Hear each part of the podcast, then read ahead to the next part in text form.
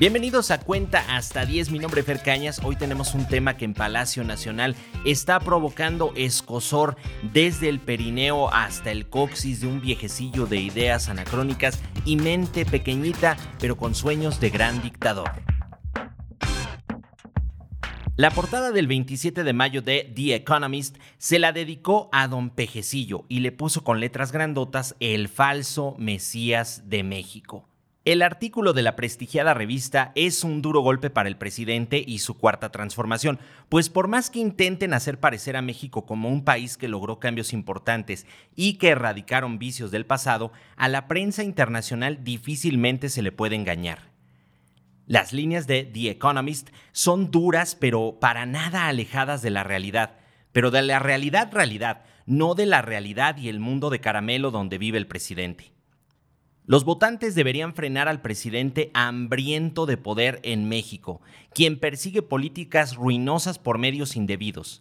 ¡Sas, culera! Así de dura estuvo la cubetada de agua helada para el don Mesías. El semanario inglés también señala que el presidente ha sido moderado en el mundo de los populistas autoritarios, pues es que tonto no es don Andrés Manuel López Obrador.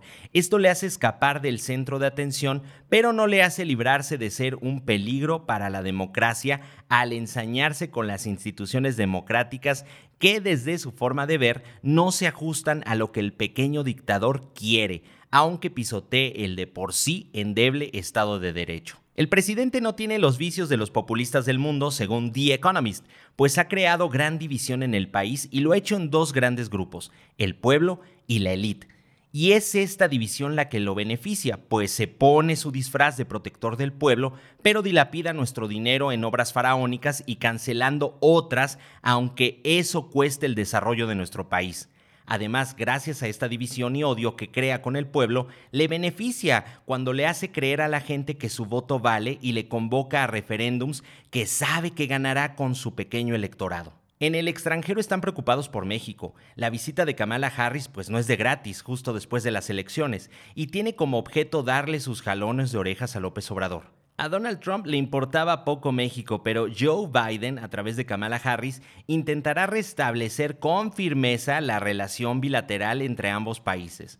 A Estados Unidos ni a los mexicanos les conviene tener a López Obrador con las riendas del país en sus manos y con carta abierta. El mensaje es claro.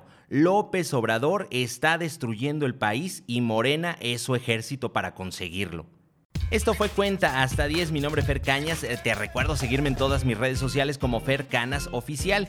Y también, pues no olvides de compartir este podcast que está así de rapidito. Tres minutitos, un poquito más, un poquito menos. Nos escuchamos hasta la próxima. Agur.